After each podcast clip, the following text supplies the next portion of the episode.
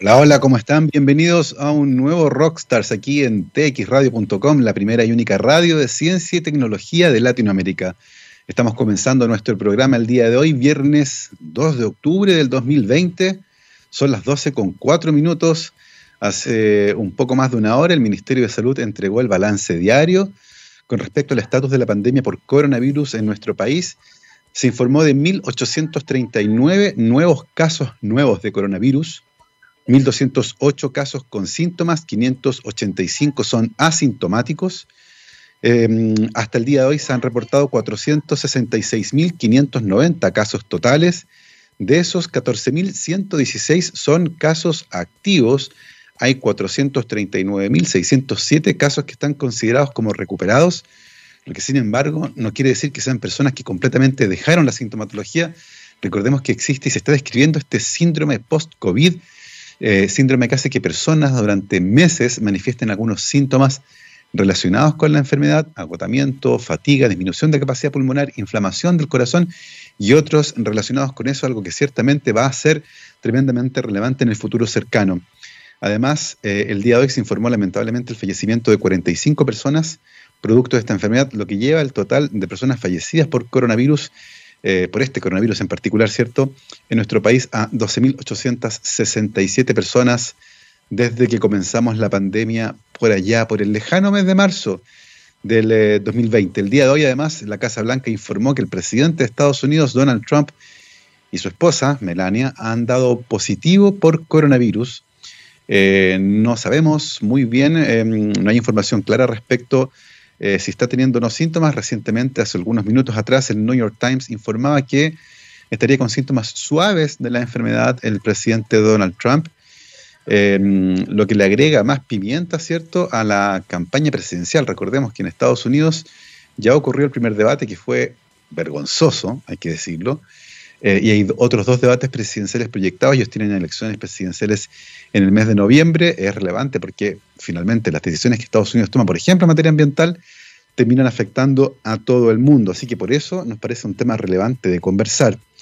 Eso es lo que tiene que ver con el estatus de la pandemia, eh, lo que tiene que ver con, eh, con, lo que está ocurriendo en Estados Unidos con Donald Trump. Y el día de hoy tenemos un programa súper interesante. Nuestro invitado se va a conectar en unos minutos más. Tuvo una reunión eh, tremendamente importante, así que nos va a acompañar en un ratito más. Eh, por ahora, me parece que es importante comentar lo que está pasando con eh, los becarios de becas Chile. creo que es un tema relevante. Recordemos que producto de la pandemia se produjo un ajuste presupuestario en varias áreas del país. y eso ciertamente no hay vuelta que darle. Es necesario reajustar el presupuesto. el punto es que ciertos programas que podrían ser defendidos con un poco más de ímpetu tal vez, eh, en el caso de Becas Chile, que es el programa que financia eh, estudios en el extranjero para personas que se han matriculado en programas de doctorado y que han sido aceptados en programas de doctorado y magíster en el extranjero, ya se anunció que no va a haber llamado concurso para el próximo año. Eh, eso ciertamente es lamentable porque la formación de personas fuera de Chile ciertamente es deseable y tremendamente importante para el futuro de la ciencia chilena.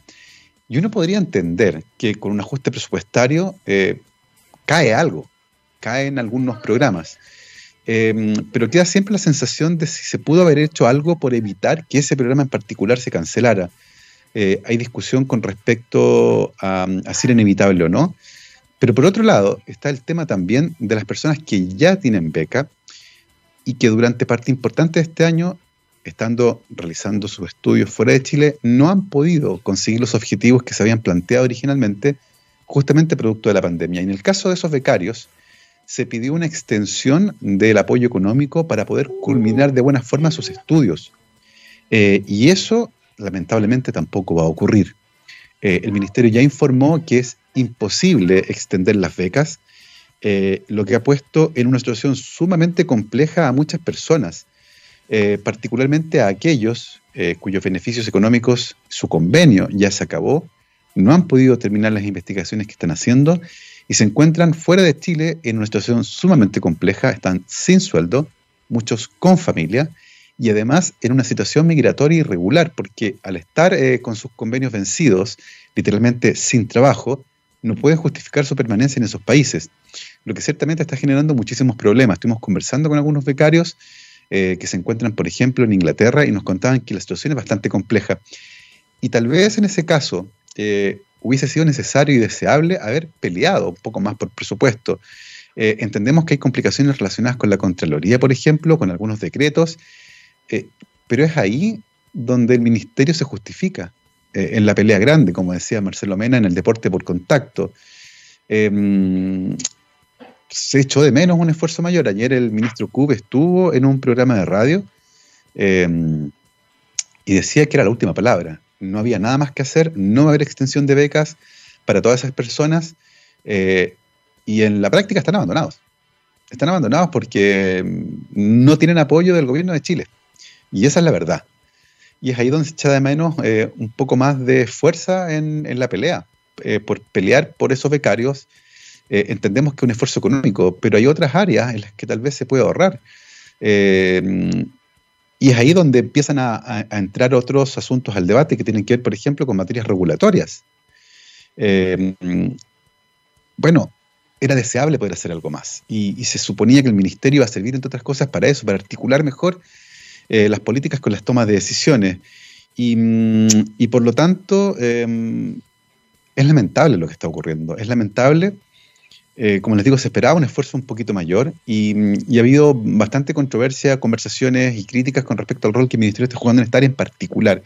Creo que es una, temática interesante, creo que es una temática relevante y, por lo tanto es importante visibilizarla. Eh, lo del llamado concurso el próximo año eh, no llama la atención en este contexto. Siempre es deseable hacer esfuerzos.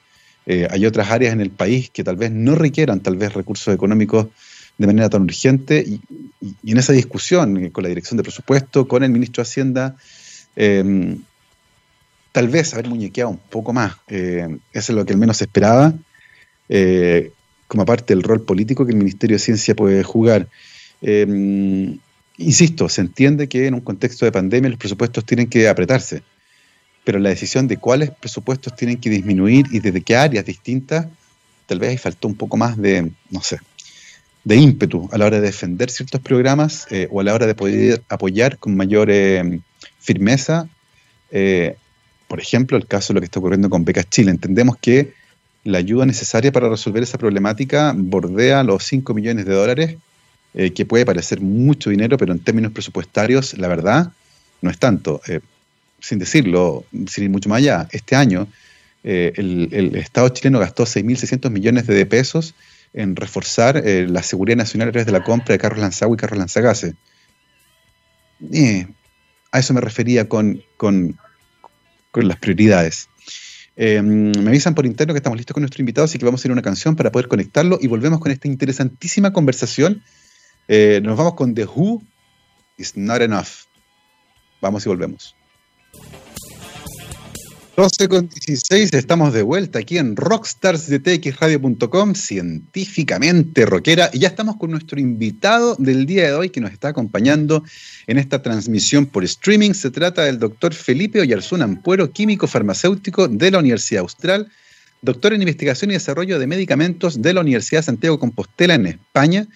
Realizó su estadía postdoctoral en el Laboratorio de Polímeros de la Universidad Austral y actualmente es profesor asociado del Departamento de Ciencias y Tecnología Farmacéutica de la Facultad de Ciencias Químicas y Farmacéuticas de la Universidad de Chile e investigador del Centro de Nuevos Fármacos para la Hipertensión y también del Centro para Enfermedades Crónicas.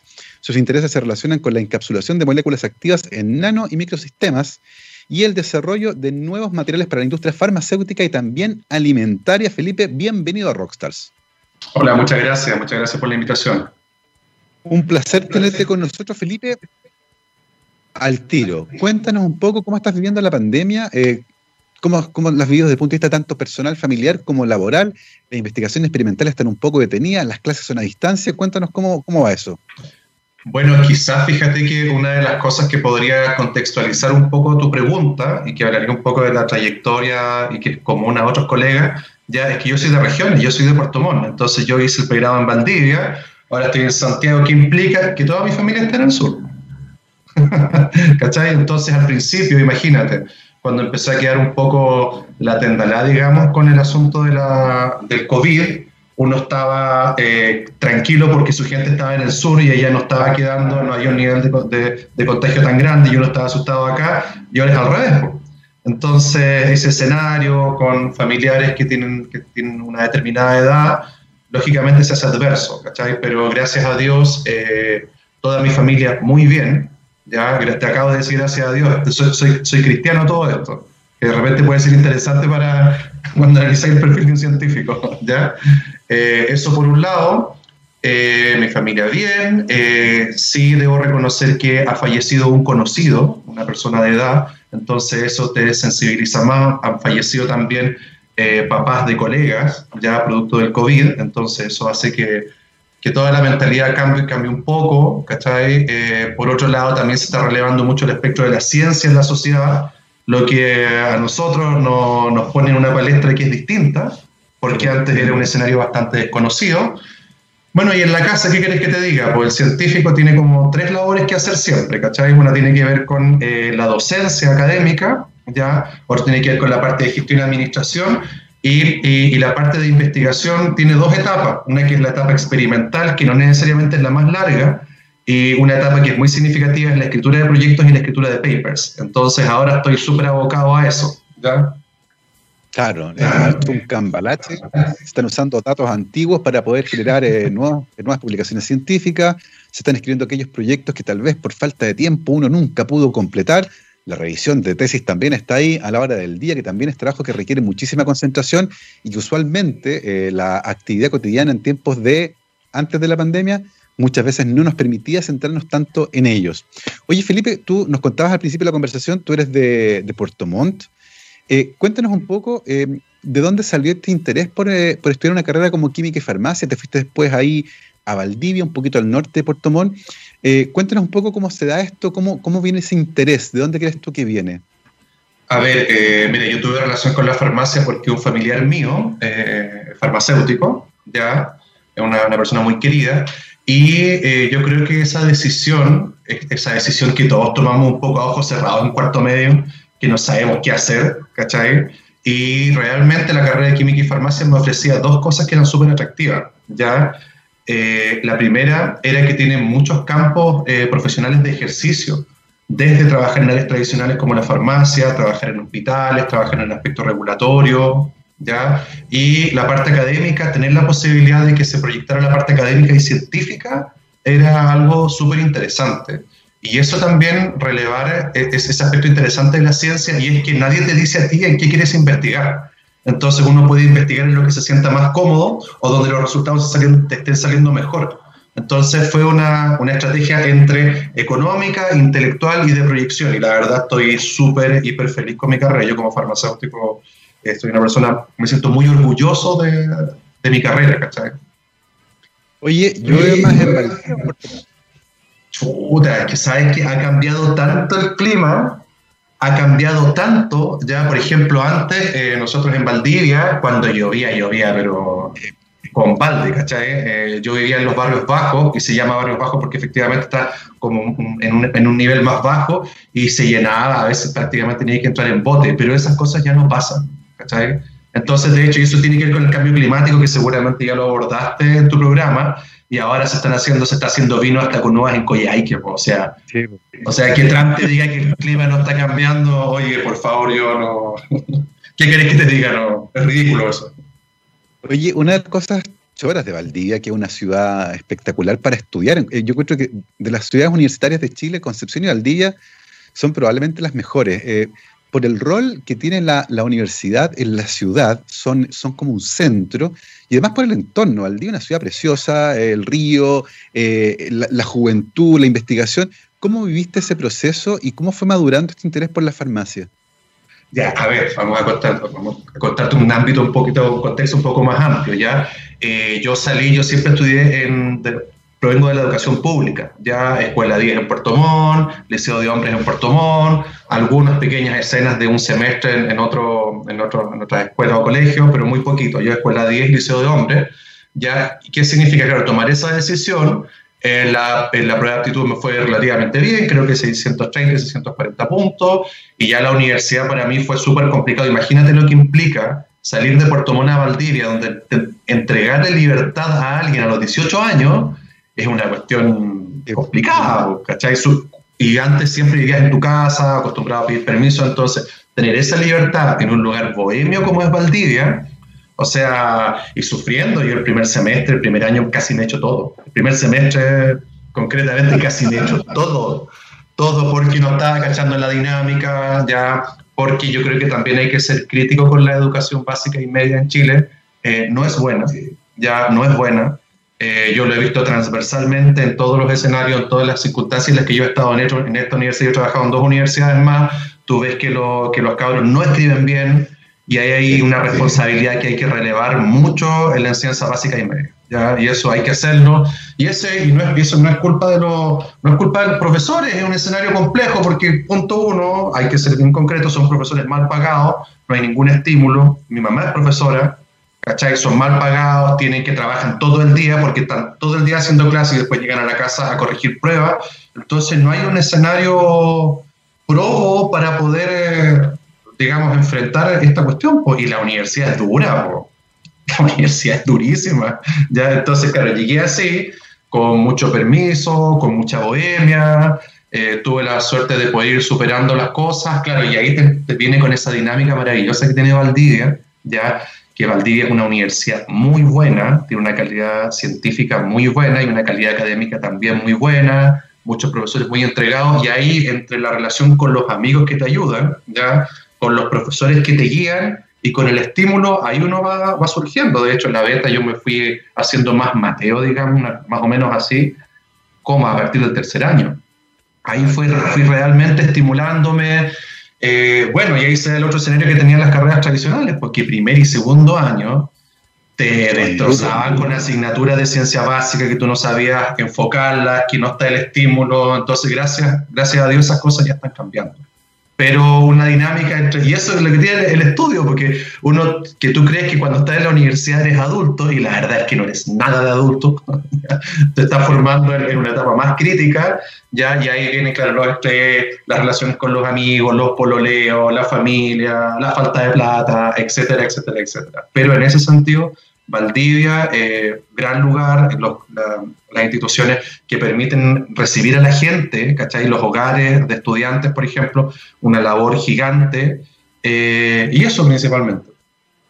Es interesante por lo del tercer año, porque justamente se produce el quiebre entre las materias más básicas, ¿cierto? esta formación científica general que requiere muchas carreras de esta área, y luego la transición ya hacia los ramos de carrera, cuando uno empieza a enfrentarse con aquellas materias que están relacionadas directamente con el ejercicio profesional o con las actividades de investigación.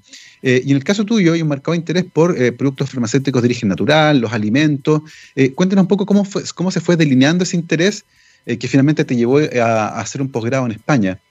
Ya, mira, ¿sabes qué? Claro, nosotros a lo que tú te refieres, lo que yo te comenté también en términos de las mallas curriculares, ya, ya esas ya han sido cambiadas. ¿ya? Mm. Ahora, por ejemplo, ahora en los cursos que yo estoy dando, aquí en la Universidad de Chile, en el en primer y segundo, en segundo año, por ejemplo, doy una asignatura, la dirijo, que se llama Investigación para las Ciencias Farmacéuticas. Entonces, ahí ya directamente vas al contexto. Entonces, todo esto se ha ido haciendo un poco más profesionalizante, que es lo que se necesita. ¿ya? Eh, a ver, después, ¿qué es lo que pasa? Que la formación del farmacéutico eh, tiene, unas, tiene aspectos científico-técnicos. ¿ya? Hay una cosa que a nosotros por ejemplo, que, que nosotros siempre hemos tenido una sensibilidad para diseñar o pensar en cosas que le sirvan a alguien rápidamente. ¿Ya? A diferencia de otras ciencias, por ejemplo, eh, tú eres bioquímico, ya que efectivamente en el ámbito tradicional eso ha sido un poquito más alejado, ahora ya se está, está siendo mucho más enfocado. En el ámbito de las ciencias farmacéuticas eso siempre ha sido muy enfocado. ¿ya? Entonces, ¿cómo hacer? Tú tienes la ilusión de que algo que tú desarrolles se le sirva a alguien, pero en el ámbito académico tienes que sustentarlo con ciencia básica. O sea, en el ámbito de la ciencia básica, a lo que yo me dedico es a las interacciones moleculares. ¿Ya? Mm. Y cómo proyecto eso en la aplicación, por ejemplo, con moléculas naturales, que estas interacciones moleculares no sean covalentes. ¿cachai?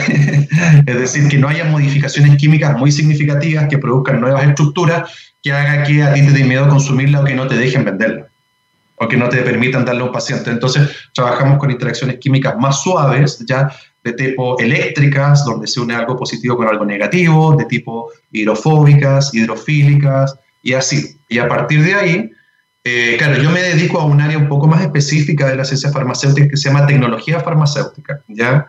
Y lo que alimenta ahí nuestros desarrollos tienen que ver con las moléculas complejas, ¿cachai? y entonces, claro, y ahí viene todo este boom de las moléculas naturales, donde hay mucha gente que tiene muy buena voluntad y cree que todo lo natural le sirve y le va a servir bien por el solo hecho que sea de origen natural. Y la respuesta ante eso es, eso no es así. Las moléculas naturales están en un árbol para generar un efecto en ese árbol. ¿ya? De ahí a que pueda generar un efecto hacia ti requiere efectivamente eh, de estudios más profundos, de modificaciones químicas, y lo típico, pues, no sé, la aspirina sale del, de la corteza del, del, sauce blanco, ¿cachai? Pero tienes que sacarla, tienes que modificarla químicamente y después de muchos años se sabe que tiene efectos tan beneficiosos, ¿ya? Entonces estas moléculas complicadas y sobre todo, mira, relevar el asunto de los antioxidantes, porque toda la gente cree que tomar un antioxidante está bien, ¿ya? El antioxidante cumple una labor muy importante en la planta, pero es antioxidante porque se oxida él protegiendo otras estructuras, ¿cachai? Entonces es una molécula inherentemente frágil y consumirla por vía oral, por ejemplo, es súper difícil que te genere un efecto terapéutico si no le haces tecnología farmacéutica y haces una buena formulación. Eso es súper importante porque justamente eh, existe esta idea de cualquier cosa tomada de una fuente natural, uno, es bueno y dos, va a llegar. Eh, y muchas veces, para que esos compuestos puedan llegar y eventualmente ejercer un efecto, hay que estabilizarlos, hay que modificarlos químicamente, hay que asociarlos con algo más, y, eso mucha gente, a veces a la gente se le olvida. Eh, y, lo, peligroso que es también asumir que todo lo, lo, natural es bueno. Está el ejemplo del sur de Chile, todos los veranos pasa, el paseo al bosque, el honguito silvestre, la ensalada, y la gente termina muriéndose o con trasplante de hígado porque se mandaron una buena dosis de alfa-manitina y hay un montón de historias de personas que les ha ocurrido aquello en el sur de Chile, por ejemplo. Así que ojo con eso. Eh, en el caso tuyo, este mm. interés por este tipo de productos te llevó a, como decía, a irte a Santiago Compostela en España eh, a hacer tu doctorado. Cuéntanos un poco cómo estuvo esa experiencia.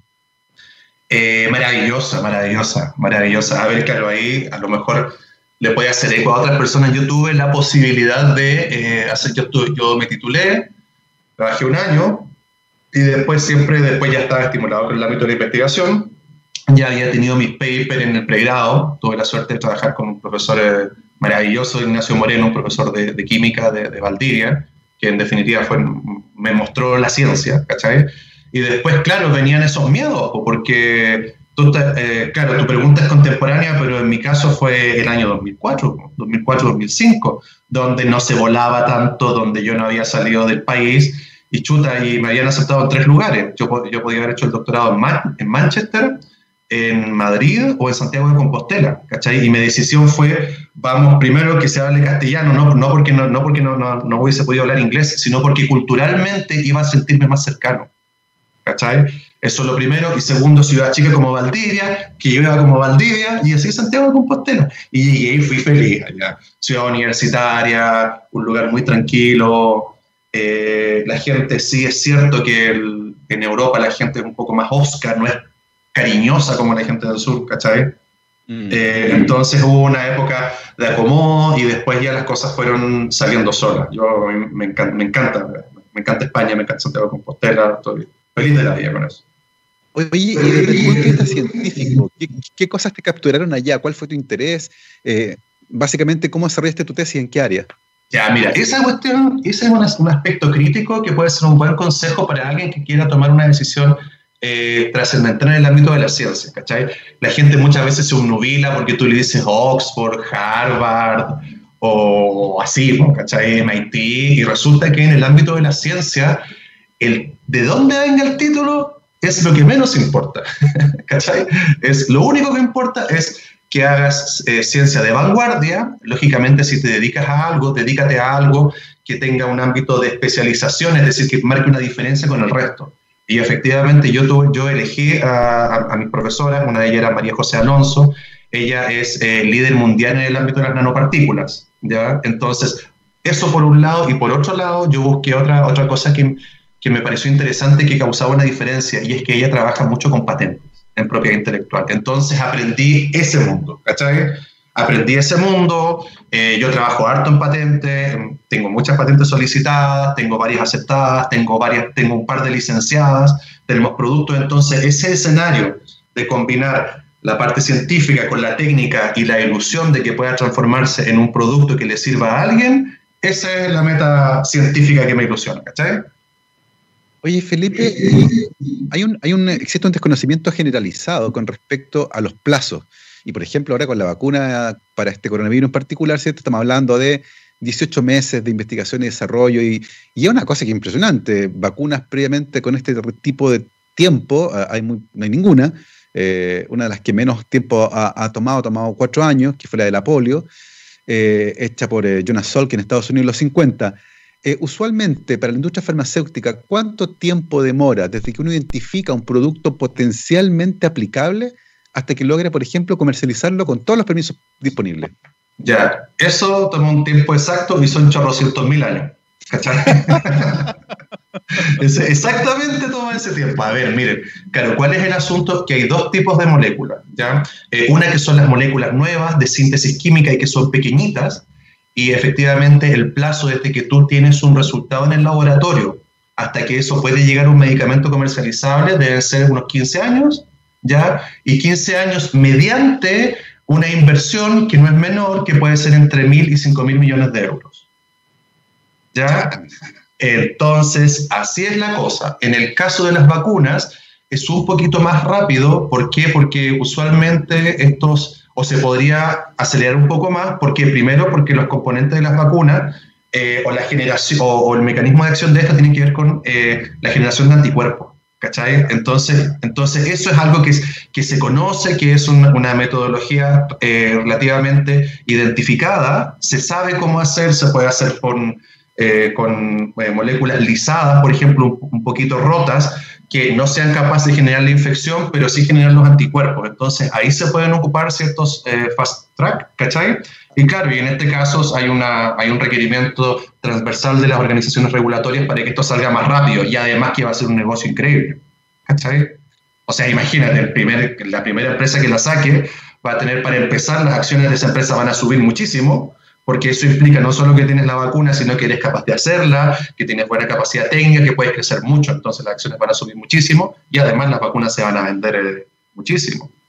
¿ya?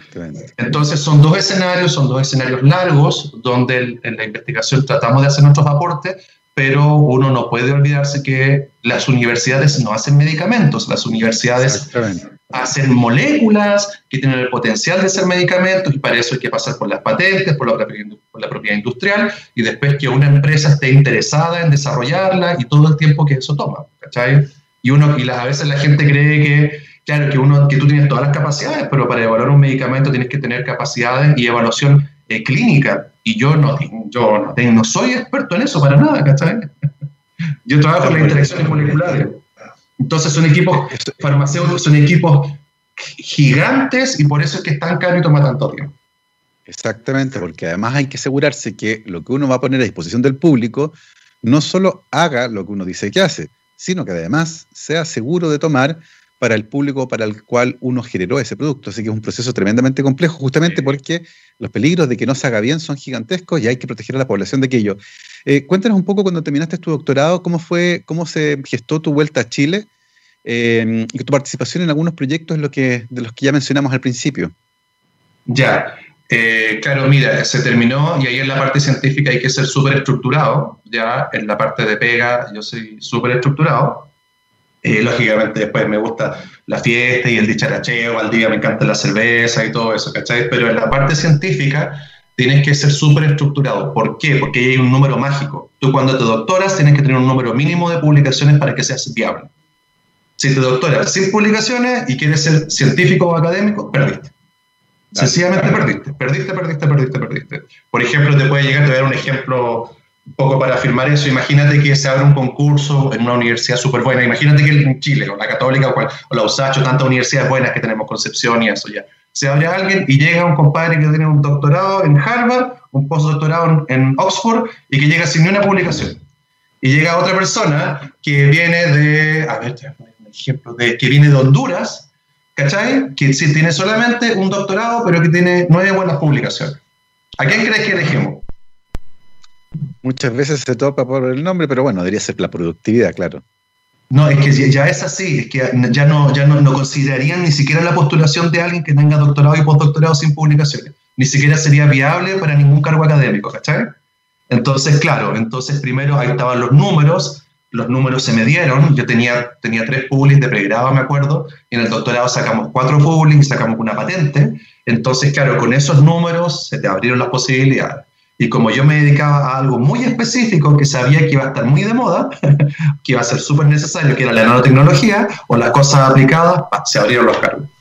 Primero Valdivia, hice un postdoc allá en, en, un proyecto que tenía que ver con la regeneración de piel, que estaba dirigido por eh, el doctor Miguel Concha y por Ignacio Moreno, y después se abrió un cargo en eh, Santiago, en la Universidad de Chile. ¿ya? Y a partir de ahí, como estaban los números y yo ya tenía la expertise para escribir, empezaron a salir los proyectos.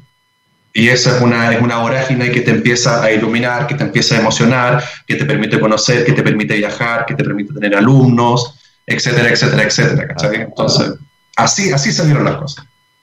La, nanotecnología que mencionaste en, el camino es una de las áreas eh, relativamente nuevas de la ciencia eh, que nos ha permitido generar avance en varias áreas. Eh, y justamente este, este vínculo entre la nanotecnología y los productos bioactivos es uno de los más prometedores.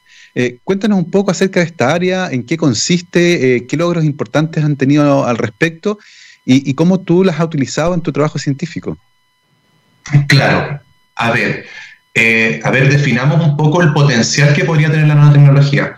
Eh, la nanotecnología eh, permite generar medicamentos súper, súper, súper chiquititos, ¿ya? Y cuando algo es súper, súper, súper chiquitito, para empezar implica que tiene mucha superficie, ¿ya? Y el hecho de que tenga una relación superficie-volumen es muy que, que, que, sirva, digamos, en el ámbito de las interacciones, hace que lo que tú administras tiene mucha más posibilidad, por ejemplo, de interaccionar con el tejido del intestino, absorberse y generar el efecto. Ahora, si a eso, por ejemplo, en el ámbito de los medicamentos, ya, ya tiene, pasivamente va a generar ese efecto de mayor superficie. Si además la molécula que tienes adentro está protegida, imagínate. ¿Cachai?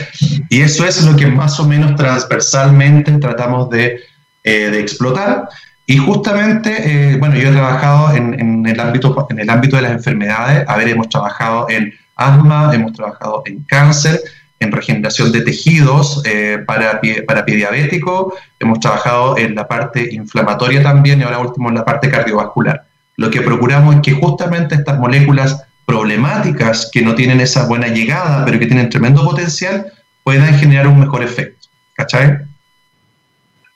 Y, y, y, el estado de avance actual, por ejemplo, ¿da cuenta de las expectativas que se tenían al comienzo cuando estas áreas comenzaron a vincularse? ¿Tú te refieres, me estás preguntando eso a mí o, es una pregunta genérica acerca del, escenario? Tu, visión, cuando tú empezaste a interesarte por esta área, eh, tiene un potencial gigantesco, ¿cierto? Eh, y uno espera que en el camino el desarrollo vaya dando cuenta de ciertos hitos. Eh, el día de hoy, esta, esta, unión entre la nanotecnología y la industria farmacéutica, la protección y el delivery de, de productos con eh, bioactivos, ¿está dando cuenta de tus expectativas inicialmente en España? La verdad, la verdad es que sí, inclusive yo creo que, hemos, que ha sido un poquito mejor. ¿ya? Eh, en ese sentido, mire, fíjate, hay un beneficio que tenemos los farmacéuticos y es que nosotros podemos abordar muchos ámbitos del conocimiento. ¿Cachai? Por ejemplo, una de las cosas que son súper interesantes y para lo cual nosotros tenemos los conocimientos es para las moléculas que tienen actividad biológica y que no necesariamente son medicamentos, por ejemplo, los alimentos. Nosotros tenemos asignaturas como bromatología, conocemos de formulación, las tecnologías para desarrollar alimentos y medicamentos son bastante similares, entonces ahí aprovechamos una beta, aparte de todo eso que tú nombraste, una beta que, que podía catalizar el desarrollo de productos que le sirvan a alguien, y ese es el ámbito de los nutracéuticos. ¿Cachai? ¿Qué, qué, qué, qué es nutracéutico? Nutracéutico es, es como un alimento más desarrollado o, con, o como un medicamento menos desarrollado. Está justo en ese límite, ¿cachai? Pero tiene que tener ciertas características y esas características es que todos los componentes sean de grado alimentario. ¿Cachai? Entonces, como que la gente, a ver, es como te voy a dar un ejemplo súper burdo.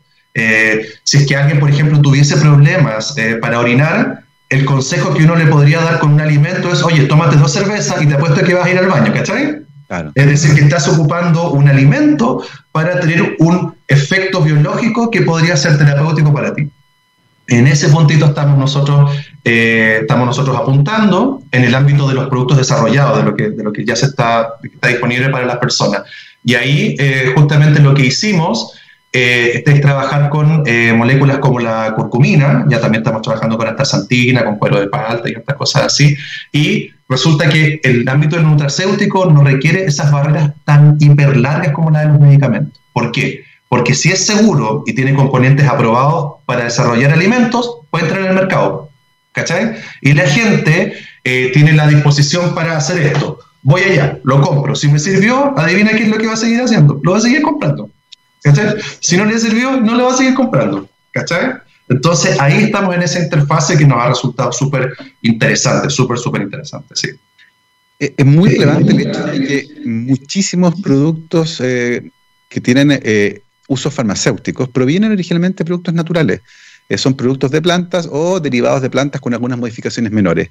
y es interesante contrastar eso con el hecho de que Chile es un país tremendamente diverso, tanto en su geografía como en su flora y fauna. Eh, lo que quiere decir que tenemos un montón de plantas que solo viven aquí, adaptadas a climas bien distintos.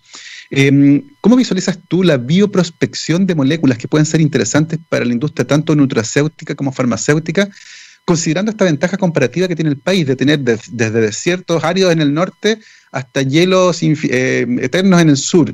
Eh, ¿Se ha hecho un trabajo sistemático para tratar de identificar esas moléculas? ¿Hay efectivamente un potencial interesante ahí? Chile yo creo que es el país que tiene el mayor potencial para descubrir este tipo de moléculas. Ya no conozco ningún otro país que tenga contrastes tan grandes en términos de su climatología. Es decir, a ver, ya, a ver, vamos, vamos a tratar de hacer una metáfora acerca de esto. Estas moléculas crecen naturalmente producto de las condiciones climáticas, ¿cierto? Entonces, podríamos decir que el laboratorio, que sería Chile, es el laboratorio más grande del mundo para desarrollar moléculas biológicas distintas. Efectivamente, el contraste del escenario del desierto más árido del mundo está en Chile. Y si quieren, vayan, no sé, y nosotros además tenemos eh, territorio antártico. Entonces, ahí eso es gigante y ahí lo que tenemos que apostar un poco más, y yo creo que ahí debemos hacer fuerza, y ojalá que tú nos puedas ayudar, es para que haya más eh, científicos orientados a eso mucho, mucho, mucho, mucho más científicos orientados a eso, porque aquí lo que tiene que ver es descubrir bancos de nuevas moléculas y evaluarlas, ¿cachai? Por ejemplo, te voy a dar un ejemplo bien interesante de algo que estaba ocurriendo en, España, que había una empresa eh, bastante grande que, eh, que ellos eh, tenían muchos barcos que eran barcos pesqueros.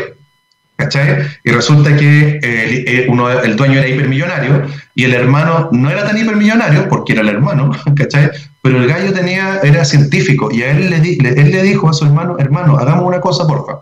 Cuando tú vayas a hacer tus pescas, porfa, préstame el botecito un ratito más para que me meta media hora más hacia mar adentro y van a bajar mis buzos y van a recolectar las moléculas que hay en el fondo del mar. ¿Cachai? Estaba buscando un nicho particular en un laboratorio distinto. Y efectivamente ahí descubrieron, descubrieron moléculas que eran antineoplásicas. ¿Cachai? En Chile, bueno, el ejemplo de la rapamicina, que es un, eh, es un antineoplásico, un anticancerígeno, se llama rapamicina porque viene de Rapanui. Entonces, moléculas, seguramente tenemos millones de millones de millones, pero tenemos que abocarnos a eso, identificarlas y evaluarlas. O por último, mira, si no es necesario que nosotros hagamos toda la vida. ¿Cachai? Tú mismo, yo te veo que estás ahí con un, con un micrófono, estás en la radio, pero veo que tienes un colega al lado que te está ayudando, ¿cachai? y no es necesario que tú sepas hacer todo lo que hace tu colega, porque tu colega es tu complemento.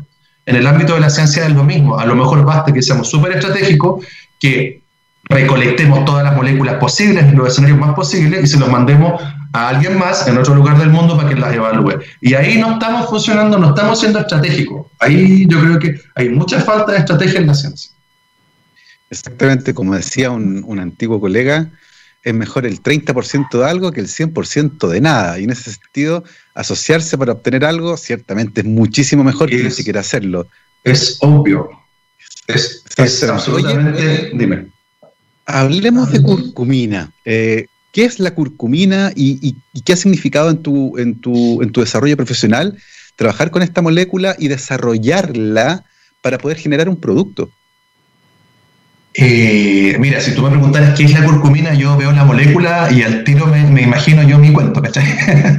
Entonces, claro, a ver, ¿qué es lo que pasó? Mira, yo en algún momento estaba postulando a un proyecto, ¿cachai? Estaba postulando un Fondesit eh, era, era, me acuerdo, era el segundo fondo el que estaba postulando y de repente no sabía qué molécula ser y de repente hablo con un amigo, mira cómo es la cuestión, hablo con un amigo que, es profesor en, que era profesor en Alemania, en la Universidad de Münster, ¿ya? Él era mexicano y yo le empezamos a conversar y él me dijo, oye, ¿y por qué no probáis con la curcumina? Porque estábamos hablando de moléculas que tuvieran potencial, que fueran lipofílicas, que fueran inestables, que fueran de interés, que sea reconocido. Oye, ¿por qué no probáis la curcumina? Y así empezó, ¿cachai? Por un amigo. Eh, y resulta que efectivamente esta molécula es un antioxidante muy potente, pero además es antiinflamatorio y tiene potencial antineoplásico. Entonces se me abría todo el escenario y lo bueno es que a pesar de que sea antineoplásico, no, eh, no, es, no, es, un veneno, no es citotóxico. Eso quiere decir que la puedes trabajar tranquilamente en el laboratorio. ¿Cachai? Entonces empezamos a desarrollar, la vehiculizamos, vimos que la podíamos estabilizar primero. Bueno, esta es una molécula que no se disuelve en agua y para que algo pueda tener un efecto biológico mediado por un receptor, tiene que estar disuelto o disperso en agua. Si no, es como que te tomes una, como que te traigas una moneda de 5 pesos. Adivina dónde la vas a encontrar y en qué condición. Exactamente. ya, eso es. Entonces, primero la, eh, la, solubilizamos, la dispersamos en nanovehículos y la estabilizamos. Y a partir de ahí, ahí para adelante fue más sencillo porque utilizamos componentes que son aprobados por la FDA en el ámbito de los alimentos y los medicamentos y pudimos evaluarlo con, eh, con modelos animales. Y ahí empezaron las colaboraciones. Estamos metidos en proyectos muy grandes, ¿cachai? Como el, el ACDIS o el CENDI, son proyectos de gran envergadura donde la colaboración es muy transversal, ¿ya? y ahí empezamos a evaluar, evaluar, evaluar, evaluar, resultados buenos, resultados buenos, resultados buenos, ¿cachai? Patente, publicidad, se mete en la empresa y desarrollemos. Así fue. ¿Cachai? esa historia que tú cuentas en muy pocos segundos, ¿Cuánto tiempo de trabajo? Eso es cuático. Claro, el vehículo, para desarrollar ese vehículo, lo empezamos a desarrollar en mi doctorado, imagínate. Y eso fue el año 2009, seguro. Entonces, los conocimientos que contribuyeron para eso vienen desde 2009. Eh, mis conocimientos en el ámbito de las interacciones moleculares vienen desde 2004. Lo que hicimos fue como tratar después de juntar las piezas entonces, ¿cuánto tomó? Es súper difícil decir cuánto tomó y a quién le debo cada porcentaje del desarrollo, ¿cachai? Pero así en la parte más concreta, cuando empezamos con curcumina, tuvo que haber sido desde el año, tuvo que ser eh, seis años. Y para desarrollar un alimento, ¿ah? Y para un alimento. Es una gigantesca, pero pero es importante destacar que es importante hacer este tipo de trabajo porque tomarse una cucharada de curcumina, y tú lo dijiste, es una molécula que no se disuelve bien en agua y por lo tanto si no está disuelta en agua va a ser tremendamente difícil que genere una interacción. Lo más probable es que todo eso siga de largo y se termine perdiendo. Y por eso es importante meterle ciencia a esta molécula para poder convertirla efectivamente en algo que sea útil para las personas. Y en última instancia, eh, cuando tú llegues, se, se demuestra que funciona, se patente, se licencia y se mete una empresa que eh, mira esto como un potencial negocio y lo traslada, ya no eh, se queda dentro del ámbito de la investigación, sino que pasa al ámbito comercial, donde de nuevo esta capacidad que se forman los farmacéuticos de conversar con distintos mundos es súper útil para visualizar ese camino. ¿Cómo fue ese proceso de llevarle este producto que fue eh, funcionalizado, puesto a disposición del cuerpo, ¿cierto? Ponerlo a disposición ahora de, la, de los clientes, de, los, de las personas que eventualmente están interesadas en él. Claro, mira, eso, eso lógicamente, si bien, mira, uno, yo tengo, yo tengo eh, muchos intereses en el ámbito de eh, interés intelectual, ¿cachai? En el ámbito de las relaciones con, con las empresas y un poco acerca de, de, cómo, de cómo transmitir la información, ¿cachai? Eso tiene que ser mediado por otra persona, porque aquí la cuestión también es importante, es pastelero tus pasteles. ¿cachai? Entonces, imagínate, si yo me hubiese dedicado a hacer mi empresa, eh, o un spin-off en la universidad y me hubiese dedicado yo únicamente a administrarlo y tratar de hacer el ejercicio, tendría que empezar de cero a tener nuevos conocimientos, ¿cachai? Entonces ahí el gap exacto se da eh, con eh, otras personas que sí tienen esa capacidad, ¿cachai? Por ejemplo, en el caso de, de, la, curcumina, con el producto que hemos desarrollado, llegó un gallo que tenía experiencia. es un ingeniero comercial que tiene un magíster en Inglaterra, que había generado tres empresas antes, y me dijo, vamos, ¿ya? Yo le dije, vamos, fue a la universidad, solicitó una licencia, ¿cachai? Y él fue el encargado de levantar dinero, de ver estas cosas que tienen que ver con la publicidad. Y ahí, claro, lo que, lo que fue súper interesante ahí fue el gap, eh, digamos, el, e, e, ese tremendo puente que se da entre que las personas cada vez están más informadas y que valora mucho que la información que le están entregando sea técnico-científica. ¿ya? Y ahí, eso en ese sentido, la sociedad eh, ha avanzado muchísimo, ya las personas que consumen nuestro alimento, ¿cachai? Ellos ven, andan buscando nuestros papers, hacen preguntas técnicas, tienen confianza, y, eso, entonces se requiere de, de, esa interfase comercial. Yo no puedo, yo no puedo recomendar mi producto. Imagínate un científico que está recomendando su producto, pierde la objetividad y se, se pierde todo, ¿cachai? Entonces, yo lógicamente cuando me hacen preguntas técnicas las respondo técnicamente, ¿ya? Pero le digo, mira, entiéndeme, yo no te voy a recomendar esto porque yo estaría perdiendo objetividad, ¿ya? Y la persona que vende es otra y la, la persona que recibe los beneficios económicos directos es otra, porque si no se te pierde el escenario. ¿Cachai? Entonces ahí se te da ese escenario que es súper interesante y donde yo debo seguir manteniéndome como científico eh, en, desarrollo, con proyectos vigentes, haciendo más investigación, ¿cachai? Porque eso es lo que te sigue validando eh, en el sentido eh, de que estás haciendo ciencia y que eres un científico que, goza de, de, cierto respeto y de cierta contingencia, ¿cachai? Sí, exactamente, son importantes las alianzas, de que además cada uno de los expertos participe en esta cadena eh, que termina por sacar la ciencia de los laboratorios y llevarla a los consumidores. Eh, y otra de las alianzas que tú tienes es formar parte de centros de investigación que están involucrados en enfermedades crónicas, la hipertensión, por ejemplo, es una de ellas. Cuéntanos un poco cómo ha sido ese proceso, en qué están ahora, por ejemplo, en esas áreas. Ya, eh, mira, claro, ese es un proyecto colaborativo se llama Sendy, eh, y donde, nuevamente, pues esto tiene que ver con los intereses y las capacidades complementarias que tienen las personas. Javier, por ejemplo, Javier Morales, el director, él también trabaja en tecnología farmacéutica, ya también trabaja en el ámbito de la nanopartícula y él tiene un conocimiento eh, ingenieril, ¿cachai? Yo, yo, yo lo veo a él con, con una capacidad ingenieril ejecutiva increíble, él es un tremendo científico además, ¿cachai? Entonces yo como que me dedico a, la parte de interacciones moleculares, a la tecnología farmacéutica más a interacción molecular, yo lo veo mucho más en la, en la parte de diseño con matrices de datos, ¿cachai? Que es él, es súper bueno en eso. Tenemos colaboraciones con eh, María Pajo Caranza, por ejemplo, que es una, una académica de la Universidad Católica que tiene mucha experiencia en el ámbito de una molécula en particular, que, que es la angiotensina, que se descubrió, digamos, que tiene un efecto, un potencial súper bueno para el tratamiento de la hipertensión, ¿cachai? Y para que no haya un daño cuando se, cuando se producen esas enfermedades. También, por ejemplo, no sé, Eduardo Soto, él es químico orgánico, él trabaja en superficies de plasma y tiene, una, y tiene un expertise súper específico, ¿ya? Y que es extremadamente complementario y él además es, experto en patentes, ¿ya? Después tenemos al doctor Jalil, eh, que él es eh, académico y él es, eh, él es, sí, él es cardiólogo de la, del Hospital de la Universidad Católica. Entonces, ese tremendo equipo hace que estemos desarrollando cosas de manera complementaria. Ahora es cierto, estamos desarrollando mucha teoría, ya, de hecho, un, se acaba de presentar la, la posición postdoctoral un, alguien que es del centro, porque mucha, mucha ciencia de laboratorio no hemos podido hacer. Ya, y entonces, ¿qué es lo que queremos en ese centro? Aunar las capacidades de todos estos científicos para que podamos desarrollar un medicamento, por ejemplo, que tenga una molécula que tiene un tremendo potencial para que llegue directamente y se libere lentamente. ¿Cachai? Y, en ese sentido es importante destacar que la hipertensión, por ejemplo, es uno de los grandes problemas de la sociedad actual, muchas veces subdiagnosticada, el asesino silencioso, ¿cierto? Le dicen en el mundo académico.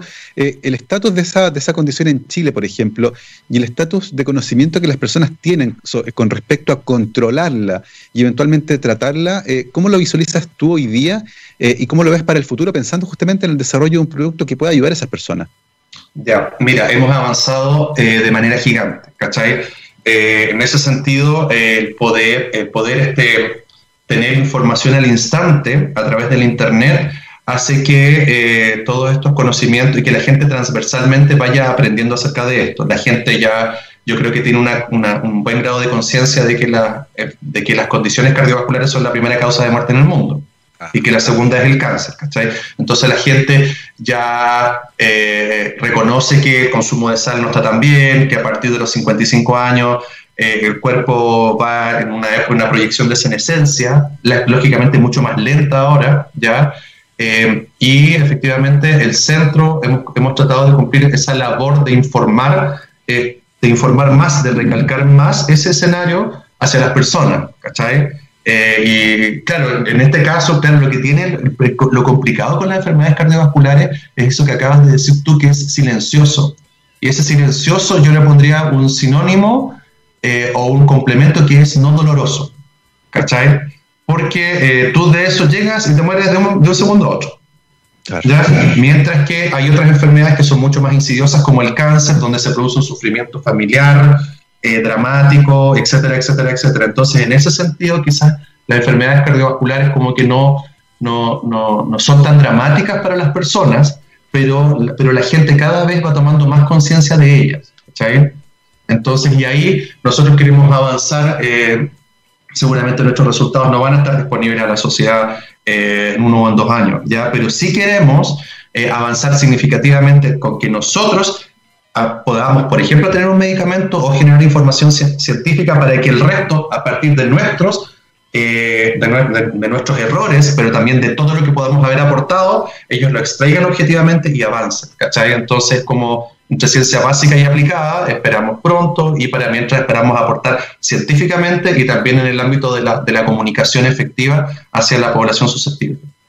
Exactamente, un trabajo tremendamente multidisciplinario eh, que tiene nanotecnología, que tiene compuestos bioactivos, que tiene también esta alianza con el mundo que puede desarrollar un producto para llevarlo eventualmente a los consumidores con esto de comunicar los riesgos y eventualmente poner la ciencia del país a eh, el servicio de nuestros ciudadanos. Felipe, te queremos agradecer el contacto del día de hoy. Es la una de la tarde. Te queremos eh, agradecer que te hayas tomado un tiempo para conversar con nosotros. Les recuerdo que conversamos con Felipe Oyarzún Ampuero, químico farmacéutico de la Universidad Austral, doctor en investigación y desarrollo de medicamentos de la Universidad de Santiago Compostela en España, actualmente académico de la Universidad de Chile, investigador en proyectos colaborativos como el CENDI, por ejemplo, y también el Centro de Investigación de Enfermedades Crónicas. Eh, aportando con el desarrollo de nuevos materiales para la industria farmacéutica y también alimentaria. Felipe, muchísimas gracias por habernos acompañado el día de hoy. Eso, muchas gracias, un abrazo, que tengan muy buen fin de semana. Oye, y excelente iniciativa. Ya varias personas me dijeron, oye, voy a tener una, te va a entrevistar Gabriel León, mándale saludos, parece que, es bien exitoso el ejercicio que estás desarrollando. Felicidades. Acá en esta radio somos pioneros de ciencia y tecnología en Latinoamérica, así que muchísimas gracias. por supuesto, siempre la comunidad científica y académica de Chile tendrá acá su ventanita para conectarse con el mundo. Muchas gracias, nosotros nos vamos. Es viernes, tenemos All Unities Rock de día viernes con un bandón de los clásicos. Estos son The Kings y nos vamos con All Day and All of the Night. Que estén muy bien hasta el lunes. Chao, chao.